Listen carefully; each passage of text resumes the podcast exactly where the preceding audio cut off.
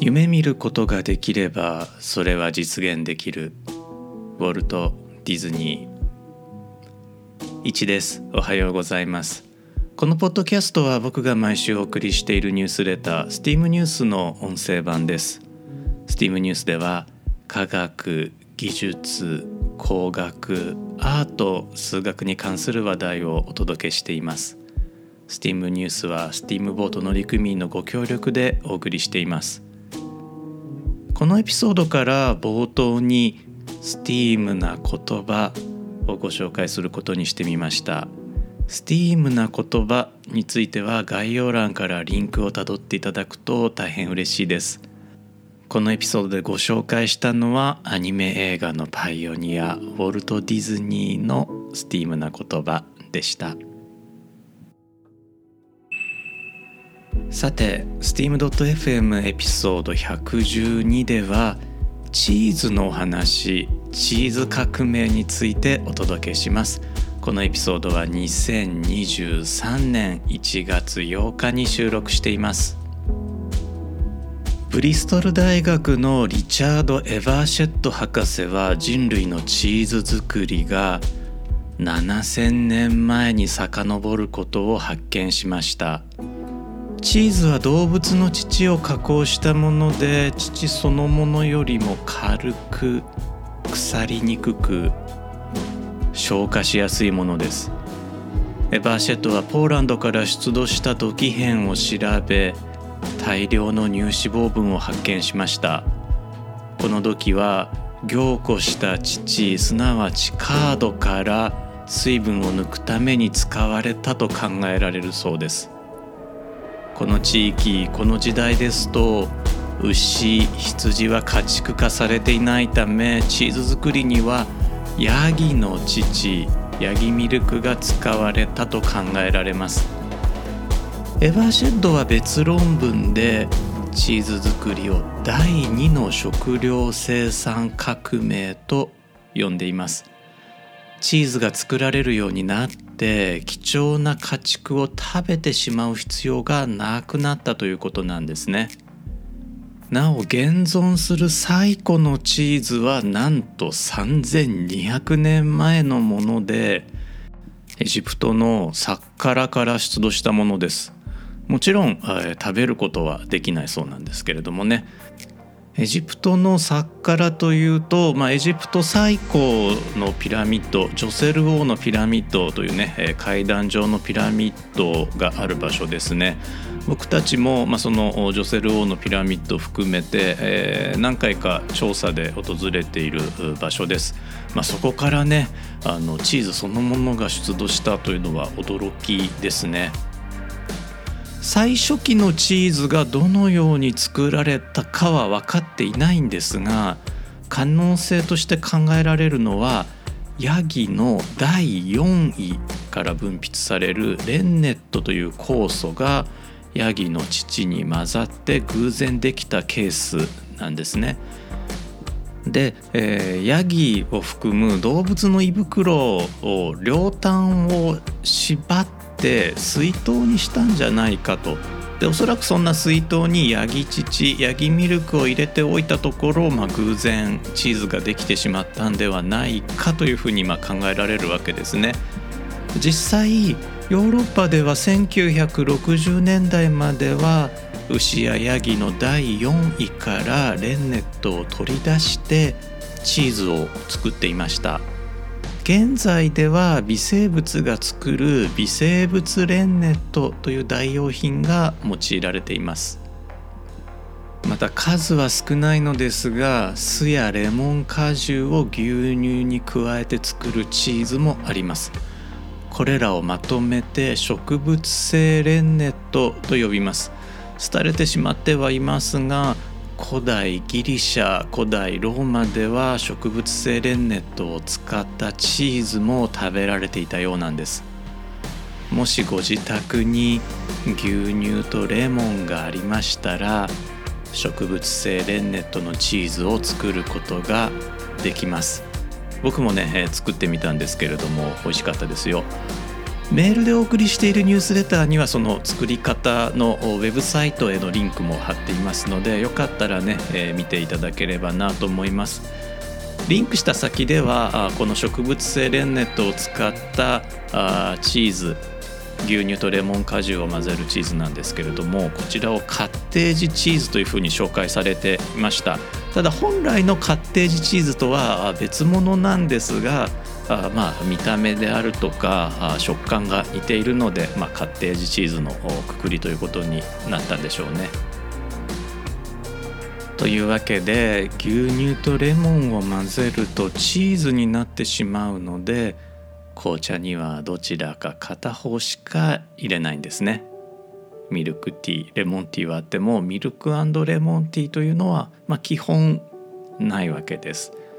ただし、えー、紅茶に含まれるポリフェノールは歯を汚すのでポリフェノールの影響を除去するためにレモンティーにも一滴ミルクを入れるという方いらっしゃいます。そもそも少し凝固したミルクティーが好きという方もいらっしゃるんですね。こちらもメールでお送りしているニュースレターにリンクを貼っているのですがロンドンフォグというね、え紅茶の飲み方があるそうです、えー、気になる方試してみてください。これはねレモンティーに牛乳を結構加えるものなんですがあふわふわっとね、えー、した食感になっているようです。ところで、えー、昨年まで僕たちはオランダ長崎京都をつないだオンライン飲み会を毎月実施してきました。オランダとはご縁が長くて、えー、パンデミック前は時々訪問もしていました。オランダのスーパーマーケットに行くとチーズの豊富さに驚かされます。ゴーダチーズやエダムチーズが有名ですね。ゴーダもエダムも生産地の村の名前です。どちらも牛乳から作られるチーズですね。オランダ産のチーズを懐かしんだのは僕だけではないようです。17世紀のフランス国王ルイ14世。政策によって輸入制限がかけられたエダムチーズに代わる国産チーズを求めました。その結果生まれたのがフランス産チーズミモレットです。ミモレットは風味付けのためチーズダニが植え付けられています、まあ、ダニといってもマダニではなく非吸血性で、まあ、つまり血を吸うダニではないんですね。で食べても安全なんだそうなんですがアメリカ食品医薬品局 FDA はこのチーズに生きたダニがついているという理由で2013年から一時的に輸入を差し止めました。アメリカ人の中にはミモレと懐かしむ人もいたようで、まあ、ここら辺歴史は繰り返さないが韻を踏むという、まあ、アメリカのことわざ通りだったんでしょうかね、えー、現在はですねミモレとアメリカも輸入を再開しているそうです。オランダの友人にオランダにはチーズがいろいろあっていいねと伝えたことがあるんですね。そうすると彼は日本には豆腐があるじゃないかと返してきたんです、まあ、考えてみれば確かにどちらもタンパク質源なので、えー、まあどちらかがあればいいのかもしれないですね。東アジア原産の大豆と日本に特徴的な軟水の組み合わせを考えると確かに豆腐の方が日本の風土には合ってるんでしょう。日本でも平安時代まではチーズに似た蘇が作られていたのですが廃れてしまいました。タイミングだけ見ると豆腐と蘇はクロスフェードしているのでひょっとしたら日本では食肉忌避と相まって豆腐が蘇を置き換えていったのかもしれません。チーズがどのようにして新石器時代のポーランドから古代ギリシャへと伝えられたのかは不明なのですが古代ギリシャ人たちもチーズが大好きだったようでチーズの神様を祀っています。その神様とはアリスタイオス。ギリシャ語で最も素晴らしい最も便利なを意味する名前の通りチーズ作りをはじめ役に立つ知識を人間に与えた神とされています。チーズ好きは古代ローマ人にも受け継がれやがてローマがヨーロッパを支配するとそれに伴ってチーズ作りも伝えられていきました。とりわけルイ14世の時代にチーズの国産化を進めたフランスは1日1種類ずつチーズを食べても全種類食べるのに1年以上かかるとされています。イギリスの首相ウィンストン・チャーチルはドイツ占領下のフランスを指して300種ものチーズを作ることのできる国は決して死なないとフランスを勇気づけました。食の多様性は統治の難しさを表す一方国家としてのレジリエンス強靭さにつながるのかもしれません。日本も例えばお雑煮が100種類以上あるそうですからレジリエントな国かもしれませんね。このエピソードではそんなチーズにまつわるお話をお届けしました。メールでお送りしているニュースレタースティームニュースの方では今週の書籍そして今週のテッドトークもお届けしています。今週の書籍はですねチーズやマージュのとろける推理というですね、えー新しめのラノベをご紹介しています。ラノベはちょっととかですねまあ、古いラノベだったらいいんだけれども最近のはっていう方もですねこれあの推理小説としても面白く読めるので、まあ、よかったら手に取って見られてはいかがでしょうか。もちろんね、えーと、僕がご紹介している書籍ほとんどがあの電子版がありまして、えー、今回ご紹介している「チーズやマージュのとろける推理」も電子版がありますのでまあ、Kindle リーダーとかでね、え、読んでいただけたらなと思います。今週のテッドトークはカミラ・アルンダル・アンデルセン「ものを味わうと脳に何が起きるか」というね、トークご紹介していますこれもねとても面白いですいや味覚ってねまだまだそのサイエンティフィックにも分かってないことがあるんだなということを知ることができます。まあ、有名な話でうまみというね味覚はこれ日本人が発見して英語でもうまみというふうに言うのですが、まあ、これに加えて、えー、いくつかね新しい味覚というのがあるんじゃないかというね、えー、紹介もされています。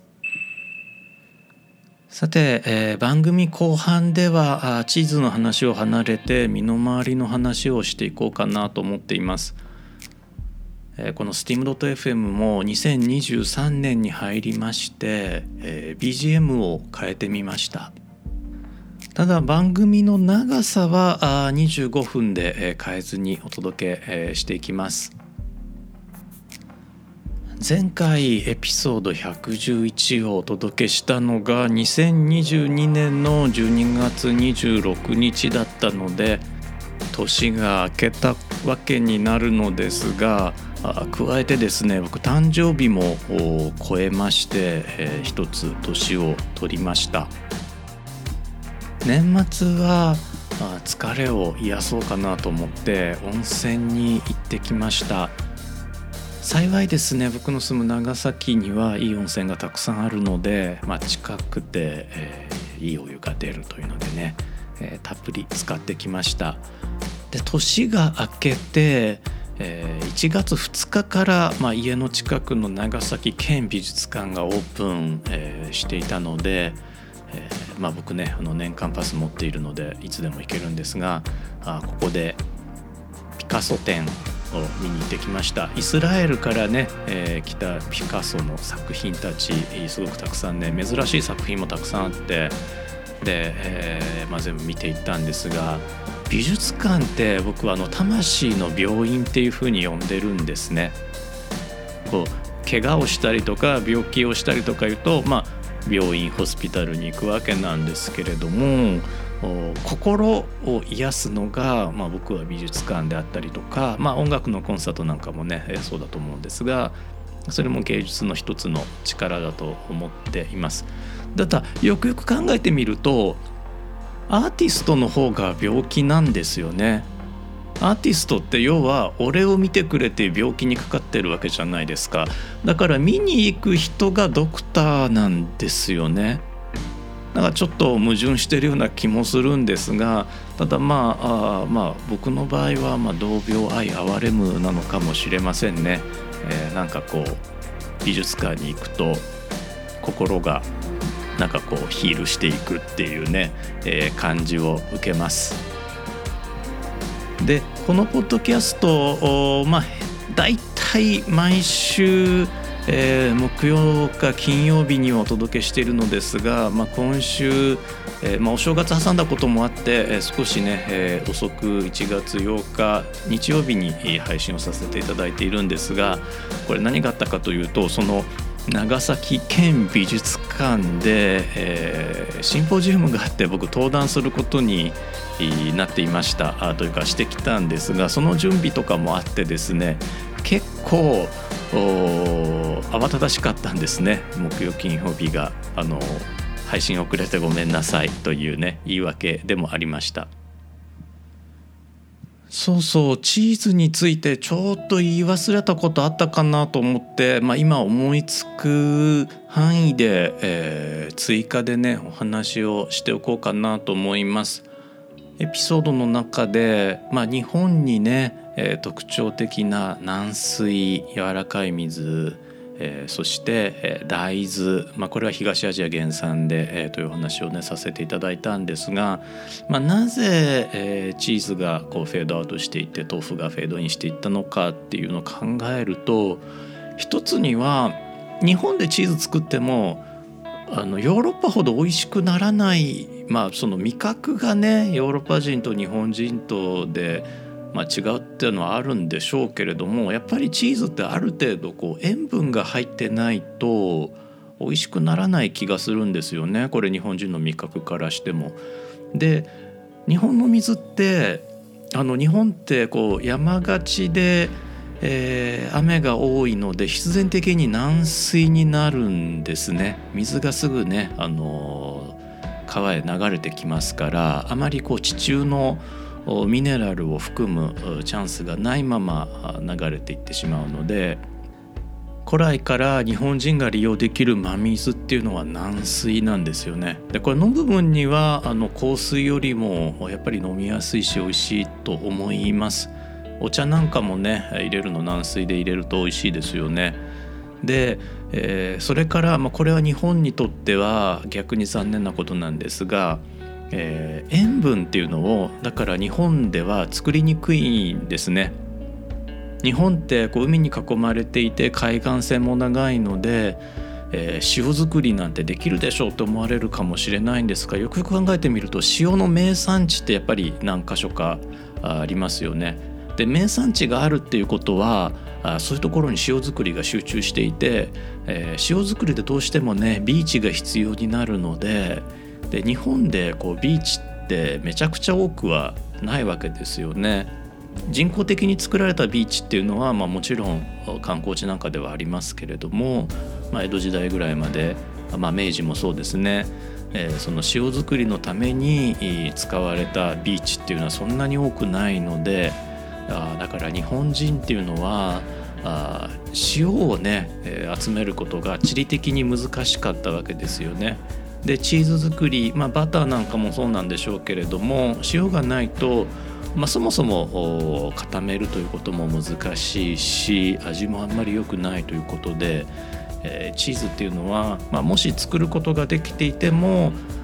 ヨーロッパほどには美味しくできなかったんじゃないかなとも思います。で一方ですねこの大豆なんですけれどもこれがですね、まあ、植物としてはもうチートで、まあ、現在でこそね日本は大豆をまほぼ輸入、まあ、ほぼっていうと言い過ぎかもしれませんがでもほぼでしょうね、えー、輸入に頼ってる状況なんですけれどももともとはあの国産で賄っていたわけですね。でこれ東アジア原産でで大豆と、まあ、大豆っていうのは植物にしてはもうチート級にタンパク質を持っていることとそれからですね、えー、麹カビというねこれがまたあ、まあ、日本には限らないんですが東アジア特有のカビがこの大豆タンパクを分解していて、まあ、お醤油を作ったりであるとか味噌作ったりであるとかいろんなね活用ができたということもあってだからあまあ、気候面それからあまあ土着の生物の環境なんか考えてもやはりチーズよりも豆腐が美味しくできるというね環境にあったんじゃないかなと思うんですね。長崎それから佐賀ではあ豆腐といっても五豆腐というね、えー、大豆を絞ったあ豆乳をにがりではなくてくずで固めるというね美味しいお豆腐もあります。ぜひね、えー、佐賀長崎、まあ、もし温泉に行くよという方いらっしゃったらご豆腐も一緒に試してみてはねいかがでしょうか。いや僕ね誕生日迎えて50になったんですがまさかね自分が50になると思ってなかったですね。僕あの毎年お正月は長崎の孔子廟というね学問の神様孔子を祀った神社っていうんですかね、まあ、孔子廟にお参りをするのですが孔子の言葉に「50にして天命を知る」というのがねあるのですが天命全然知ってないですごめんなさいっていう感じです。メールでお送りしているニュースレタースティームニュースではですね過去の恥ずかしい体験なんかも今回の112号では告白をしていてまあ今回はというか毎回かもしれないんですけれどもね、えー、112号ではですね Q&A のコーナーでですね、えー、まあ、こんなご質問に回答しています。お酒を飲むと表現する人に出会い驚いた経験はありますか？あというね、えー、ご質問なんですが、まあ、僕はある夜一人でお酒飲みながらツイッター見てたことがあるんですね。でなぜかその夜一人でスイスイお酒飲んじゃって途中で寝落ちしてしまったんですけれども次の朝ですねツイッターにめちゃくちゃメンションついてたんですよ。で読んでいくと戦場カメラマンより面白いですね。笑いました。もっと聞かせてください、まあ、みたいな好意的な反応だったのが救いではあったんですが最初何が起こったのって思ったんですね。で発見したんです。そのスクロールしていって戻って戻って戻ってみると僕はお酒を飲みながら自分がいかにド M かということをですね言葉を尽くして実例をいちいち上げてツイッターで説明してたんです。いやもうびっくりしました。えこれ僕って思いました。いやもうそれ、まあ、50になったらちょっと酒飲んでツイッターはしちゃいかんなと。思った、まあ、これ僕の天命なんですかね。いや全然天命じゃないですよね。講師はですね四十にして惑わずっていうふうにおっしゃってるんですがもう40代終わってもまだ惑う日々は続いています。まあそんな姿もお見せし続けるのもまあこういう年寄りの役割なのかなと思って発信をね続けていくことにしようと思います。最後まで聞いてくださってありがとうございました今年1年が皆さんにとっても良い1年でありますように steam.fm の1でした Time's up, sorry for the burden It's looking like we'll hurt you more today And I don't see the